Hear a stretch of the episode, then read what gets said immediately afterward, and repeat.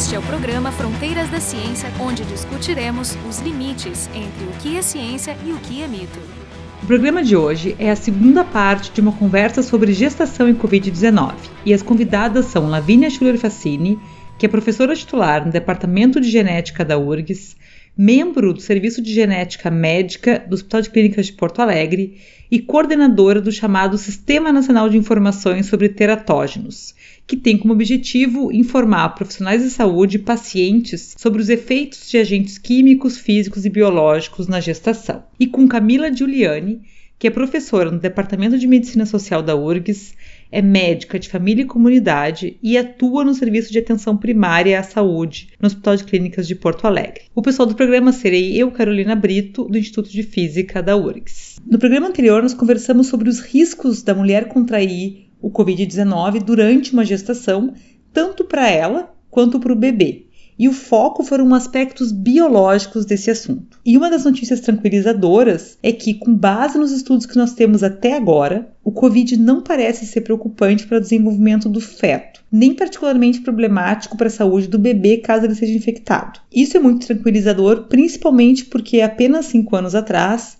nós tivemos a epidemia de Zika vírus no Brasil e esse vírus pode provocar severas implicações no desenvolvimento cerebral dos fetos se a gestante for infectada por ele em alguma etapa da gestação. Então havia esse alerta quando o Covid-19 apareceu, mas aparentemente o Covid-19 não tem nada a ver com o Zika. No entanto, apesar desse cenário relativamente tranquilizador do ponto de vista biológico, os números de mortes de gestantes e puérperas no Brasil por causa do Covid são alarmantes. No momento em que nós estamos gravando esse programa, que é dia 13 de agosto, o Brasil concentra quase 80% das mortes de mulheres grávidas e puérperas. Isso significa que nós temos mais mortes aqui no Brasil do que a soma de todos os demais países no mundo de mulheres grávidas e puérperas por causa do Covid. E o nosso foco no programa de hoje vai ser entender o caso do Brasil, ou seja, que fatores explicam esse elevadíssimo índice de morte materna em função né, do Covid. No final do programa anterior, nós chegamos a essas questões, falamos brevemente sobre isso. E a nossa convidada começou sua fala destacando a importância da mortalidade materna como indicador de saúde de um país. Além de definir o que é mortalidade materna, a Camila destacou que no Brasil esta mortalidade é de 60 por 100 mil nascidos vivos, o que é considerada grande se comparada mesmo aos nossos vizinhos da América do Sul. As principais causas dessa elevada mortalidade materna são a hipertensão, as hemorragias, as infecções no período do puerpério e o aborto inseguro. E nesse programa nós vamos discutir a situação brasileira de maneira mais ampla para entender esses elevados índices de mortalidade materna por Covid. E para isso eu começo então pedindo que a Camila defina o que são os determinantes sociais da saúde. Então, qual é o conceito de determinação social da saúde? Esse é um conceito que vem dos movimentos latino-americanos. No Brasil, uh, representado pelos movimentos da reforma sanitária nas décadas de 70 e 80. Esse conceito traz a importância da organização social nos aspectos de saúde. Quer dizer que a saúde e a doença também dependem das condições socioeconômicas, mas não somente delas, evidentemente que tem as questões biológicas. E é também um conceito que questiona a ordem social vigente. Então, vejam que o foco não são os dados epidemiológicos individuais, mas sim os dados no seu contexto social, econômico e político. A ideia é reconhecer e entender que existem fatores econômicos, como renda e emprego, que existem ambientes de convivência e de trabalho, cultura e valores que interferem de forma positiva ou negativa na saúde das pessoas. Então, a abordagem da determinação social é uma proposta crítica e política, no sentido da mudança da ordem social vigente. Então, vejam quão profundo e radical é essa proposta, né? Radical no sentido de raiz, raiz mesmo, né? Não no sentido extremista.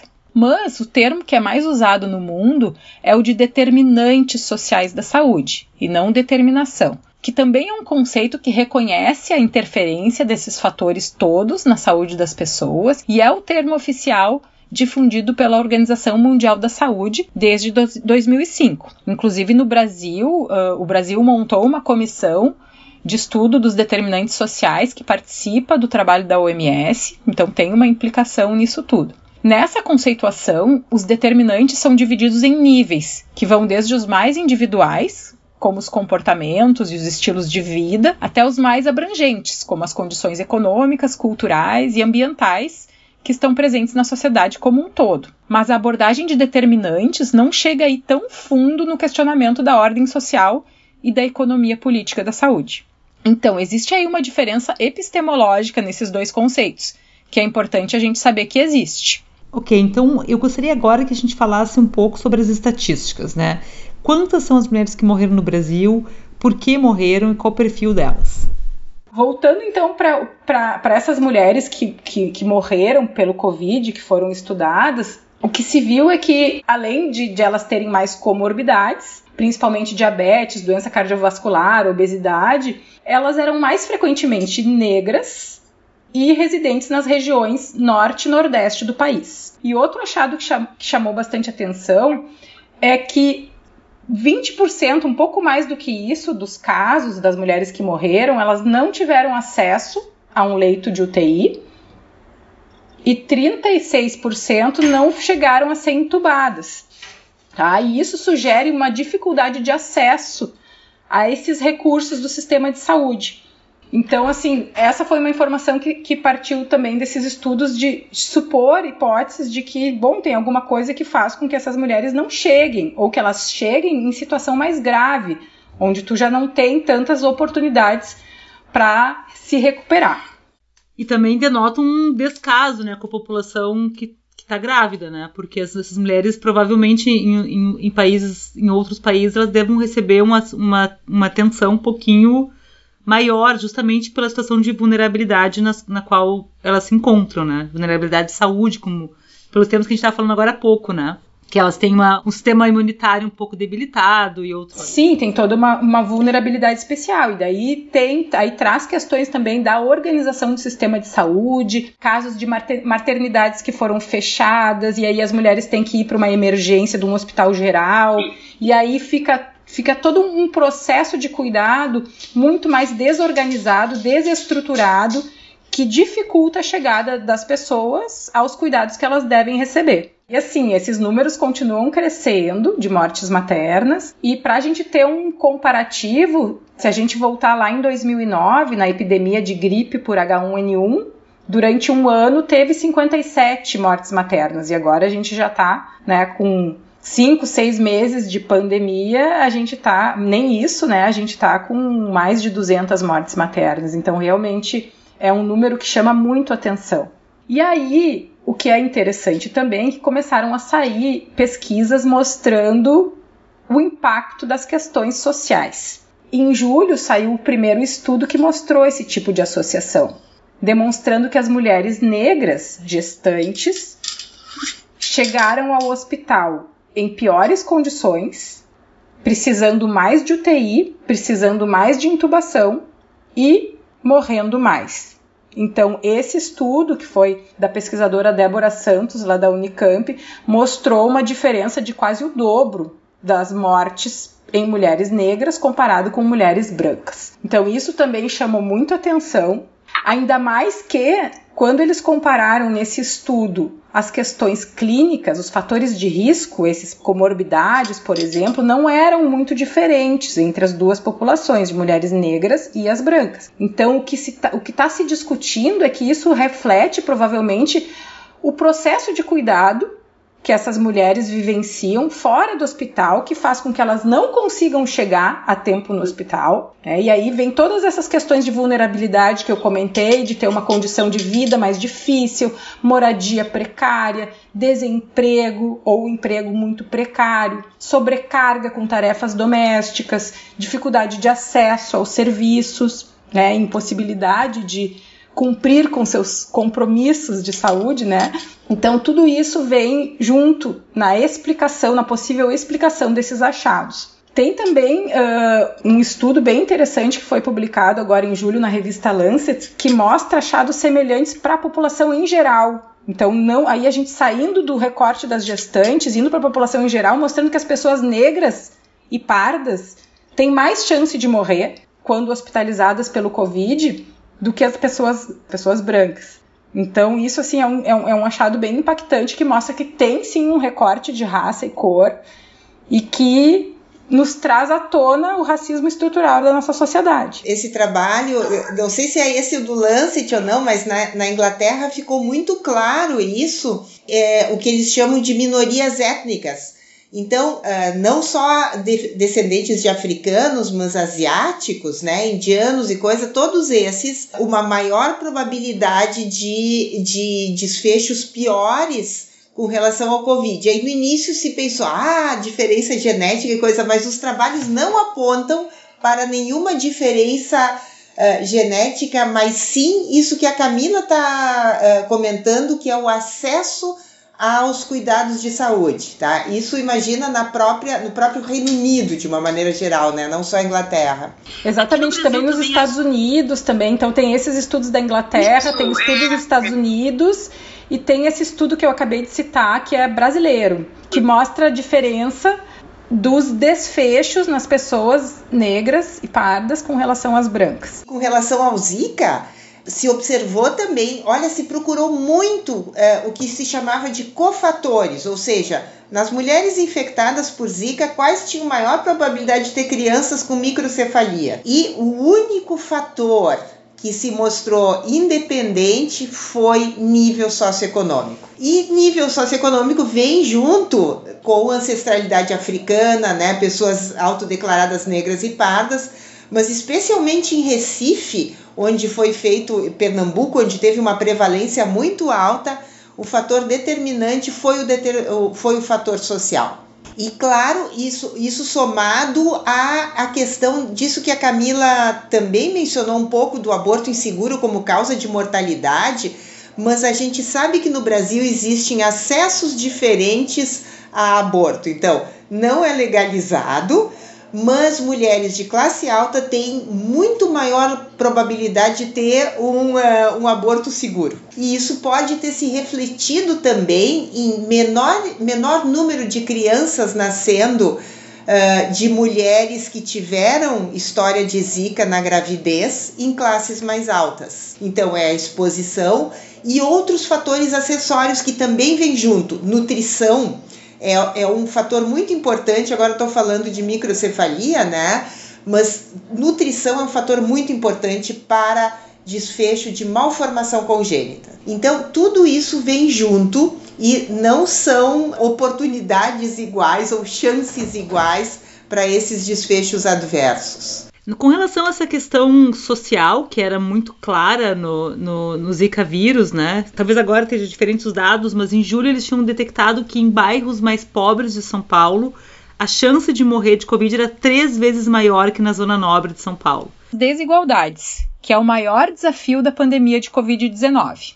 Quem não tem acesso a condições dignas de moradia e de vida e aos mínimos direitos fundamentais, ou quem está sem trabalho e sem renda, nunca esteve tão vulnerável. E aí, como é que fica o slogan Fique em casa para as pessoas em situação de rua, por exemplo?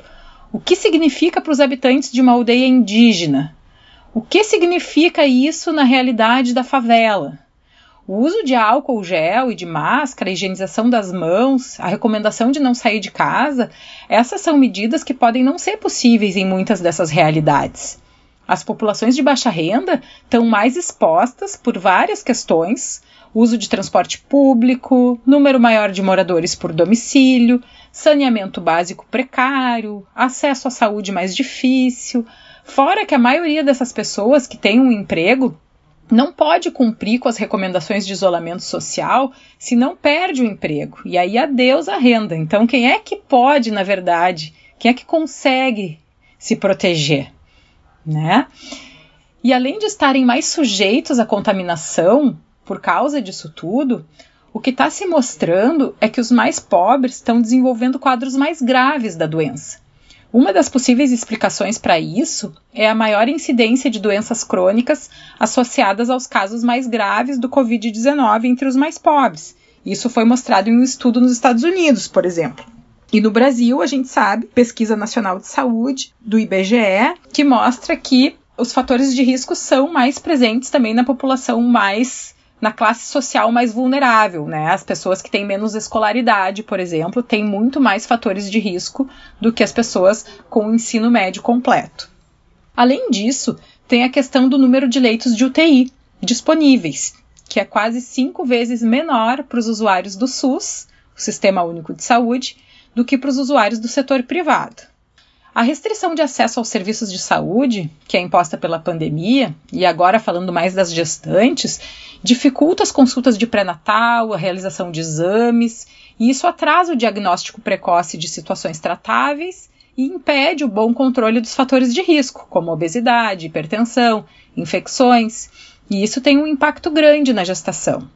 Um estudo publicado recentemente na revista Lancet mostrou que a restrição de acesso aos serviços essenciais de saúde, reprodu saúde reprodutiva, isso inclui o pré-natal, mas não é só, tem também os serviços de planejamento reprodutivo, né, ou seja, o acesso aos anticoncepcionais, também os serviços de assistência ao parto, pós-parto e também o acesso ao aborto seguro.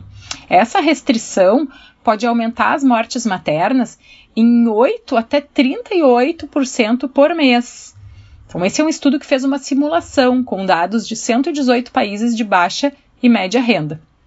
Tem um outro estudo, um pouco mais antigo, de 2017, que já tinha mostrado isso, com uma estimativa de milhares de mortes maternas adicionais como resultado da epidemia de ebola na Serra Leoa. Então, é uma coisa que já se sabe que acontece que a gente já tem uma situação de serviços de saúde reprodutiva que é limitada, aí vem uma crise que produz uma restrição maior e isso gera exclusão e mortes. Então, o cenário em que a gente está vivendo, com absoluta falta de coordenação e articulação em nível nacional, intensificou as desigualdades, no sentido de que aqueles com mais facilidades conseguem acessar os cuidados e os mais vulneráveis não, ou acessam tarde demais. Num contexto em que a gente já tem na base um panorama de vulnerabilidades, aí surge mais uma barreira, os mais vulneráveis ficam ainda mais excluídos, porque têm menos condições de trans transpor essa barreira adicional. Por isso, a pandemia, né, porque a pandemia é uma crise, é uma grande crise, ela escancara as desigualdades. Então, por isso tudo é que é tão importante a gente ter políticas que fortaleçam o SUS, e atenção primária, e que incluam estratégias diretas de abordagem dos determinantes sociais, com a intenção de diminuir as desigualdades. E isso tem que estar tá tem que ter uma centralidade nessa, nesse objetivo de diminuição das, das, desigualdades. Certamente, pois é. É, a questão da desigualdade no Brasil, acho que ela é muito central em, em muitos aspectos, né? Agora a gente está vendo isso claramente nos dados de desfecho por Covid, mas é uma questão muito ampla no Brasil, né? Essa questão muito central e causa para vários outros problemas que nós temos. Falando nessa questão de desigualdade, ela não, ela não aparece só na questão de gênero, só na questão de raça, mas também nas, nas regiões do Brasil, né? Então a gente está vendo, por exemplo, que o Brasil tem esse, esse platô a mais, com mais de mil mortes por dia há várias semanas já, mas essas mortes elas não acontecem de maneira igual em todos os lugares do Brasil. Então a gente vê também a diferença por região muito marcada. E eu queria então que vocês comentassem um pouquinho no, no, tema que concerne o nosso programa de hoje, que é a gravidez e Covid, né? Como é que estão, como é que está a situação do Covid das grávidas no Rio Grande do Sul, que é a situação que vocês conhecem bem por trabalhar aqui estarem dentro do hospital, né? Então aqui a gente tem 100, 180 casos de síndrome respiratória aguda grave, sendo 74 COVID e outros não COVID, não confirmados, né? E temos quatro óbitos, todos no pós-parto por COVID e todos em UTI. Quer dizer, é um quadro um pouco diferente desse contexto que a gente viu no estudo nacional que mostra as mulheres região norte-nordeste, que muitas não tiveram acesso a leito de UTI. Então aqui a gente tem um panorama um pouco diferente, assim, com um pouco mais de disponibilidade de recursos. A epidemia está crescente aqui no estado, né? Assim, muitos, muitos casos, mas a gente, de alguma forma, não chegou a um colapso como chegaram as regiões norte e nordeste, como a gente viu, né, as situações calamitosas em, no, lá, lá em Manaus, por exemplo, outros lugares do, do nordeste também. Então a gente teve um, tem um panorama um pouco mais controlado. Não dá para falar que está controlada a situação aqui, mas tem um panorama um pouco mais controlado, com recursos mais disponíveis para a população. Hoje de manhã eh, chamou atenção em diferentes meios de comunicação que, observando a letalidade em UTIs, quase não há diferença entre hospitais particulares e públicos aqui em Porto Alegre ou no Rio Grande do Sul. E, e, a gente tem que tomar bem claro que, por exemplo, o Hospital de Clínicas uh, aumentou muito o número de leito de UTIs. E, uh, e são hospitais que são UTIs altamente capacitadas, faz uh, em pacientes do SUS, né? Usa todos os recursos de tecnologia de ponta, né? Então, esse, essa nossa realidade em, em hospitais para o SUS, estou falando do qual uh, nós trabalhamos, né? Acho que faz uma diferença no, no, no, desfecho de letalidade aqui no nosso meio. Clínicas atende só SUS ou ele atende, atende ter algum leito particular também de, com plano de saúde? Tem, tem particular, mas a, a grande maioria é SUS. Voltando agora à situação no Brasil, né, e ao elevado número de casos de mortes de gestantes por Covid-19, eu queria que a gente ilustrasse o quão graves são esses números né, de Covid, essas estatísticas que a gente está comentando ao longo do programa, com o fato de que hoje houve um anúncio da Organização Pan-Americana de Saúde, que é uma organização que faz parte das Nações Unidas, e eles lançaram um alerta epidemiológico sobre gestação e Covid, e aparentemente o Brasil está em destaque. Saiu um boletim agora de 13 de agosto, alerta epidemiológico de Covid-19 durante a gravidez e, e, dizendo que há o um maior risco da mulher grávida de apresentar formas graves de Covid-19 e ser admitida em unidade de cuidados intensivos na região das Américas. E aí o que eu vi tem uma tabelinha depois ali de casos e mortes em grávidas no Covid-19 segundo o país e é exatamente o que a Camila falou. O Brasil é impressionantemente mais alto em número absoluto de mortes e mesmo proporcional. Comparativamente ao país que mais tem uh, mulheres grávidas com Covid por causa da talvez da questão de testagem aos Estados Unidos, mas com poucas mortes. Depois vem uh, em número de, de mulheres grávidas, depois vem Peru, depois vem México uh, e depois Brasil. Mas o Brasil é o primeiro em número de, de mortes. O nosso país é um, a gente diz em inglês, né, um outlier, um fora da, fora da média, mesmo dentro das Américas. Eu acho que isso puxa para uma coisa que é coloca o Brasil numa situação vulnerável em termos de saúde das mulheres e mortalidade materna, que é a forma como a saúde reprodutiva não tem uma centralidade nas políticas de saúde, ela é marginalizada e isso acontece porque a gente vê a questão da morte materna mais alta do que outros países da região e que e, e muito mais alta do que países desenvolvidos e tem a questão do aborto também ser criminalizado, que eleva a mortalidade materna, e todos os cuidados relacionados com a gestação, com o parto, com a saúde das mulheres de uma forma geral na vida reprodutiva. Então isso evoca essa questão de novo. A pandemia traz essa questão de que, de novo, a gente está vendo o aumento das mortes maternas pela falta de ênfase em saúde reprodutiva das políticas de saúde. Então essa assim é, esse é um problema crônico, é um problema que já é, uma, é de base, ele já existe há, desde sempre no Brasil e que a gente não consegue avançar mais na redução da mortalidade materna por causa disso. Então, a pandemia vem para exacerbar esse problema, para colocar ele mais em evidência ainda. É uma questão pré-existente que se exacerba, que se escancara com a pandemia. Dessa conversa longa que a gente está tendo aqui, eu entendo que a gravidez é de fato um momento onde a mulher ela é mais vulnerável. Mas ela é mais vulnerável em qualquer parte do mundo, né? Então não teria razão, isso não justifica, digamos, esses números enormes de mortes de mulheres grávidas e puérperas no Brasil. Então, o fato do Brasil despontar como sendo o país com maior número de mortes maternas em função do Covid está nos indicando que a gente está fazendo alguma coisa muito errada. E o que a Camila está dizendo aqui é que é um problema estrutural. Mas eu gostaria que a gente então agora fechasse esse assunto, né, que foi um assunto longo, no primeiro momento falando sobre a parte biológica, nesse segundo momento falando principalmente dessas questões de determinantes sociais, eu gostaria que vocês dessem a palavra final de vocês. Deixa eu fazer um, um, resumo final assim dessas coisas que eu acho mais importantes. Que a gente precisa enfatizar, né, pela lente social. No Brasil, nesse momento, é um país de marcadas desigualdades sociais, a gente tem que entender que os recortes de gênero, de raça e de classe social importam muito nesse contexto de tantas desigualdades. E a pandemia pelo coronavírus, ela reforça a influência desses fatores, porque é uma situação aguda que vai separar mais ainda, mais claramente, aqueles que têm mais ou menos chance de sobreviver, conforme as suas condições sociais e de saúde. Então, é uma barreira a mais que vai ter que ser transposta. E quanto mais vulnerabilidade a pessoa tiver, menos condições ela vai ter de transpor essa barreira. E o caso das gestantes, que é o nosso tema aqui, ele evoca muito claramente isso. Então, um, gênero, que a gestação é por si um fenômeno da vida das mulheres.